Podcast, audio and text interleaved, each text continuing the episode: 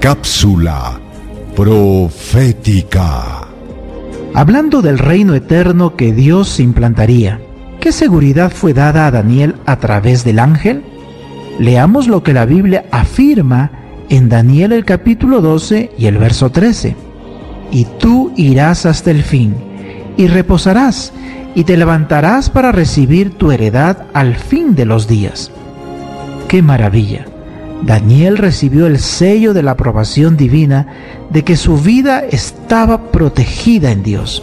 Él había pasado por pruebas y sufrimientos, pero su confianza en Cristo nunca vaciló.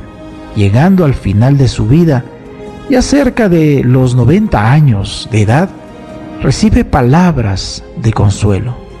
Pero tú continúa hasta el fin y descansarás. Esta es una clara referencia a su muerte, la cual no estaba muy distante.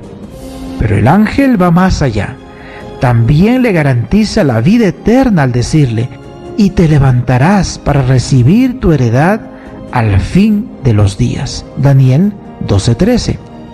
Amiga, amigo, para el Hijo de Dios, la muerte es solo un breve sueño porque quien muere con su confianza y esperanza en Dios, al fin de los días resucitará y recibirá la herencia eterna.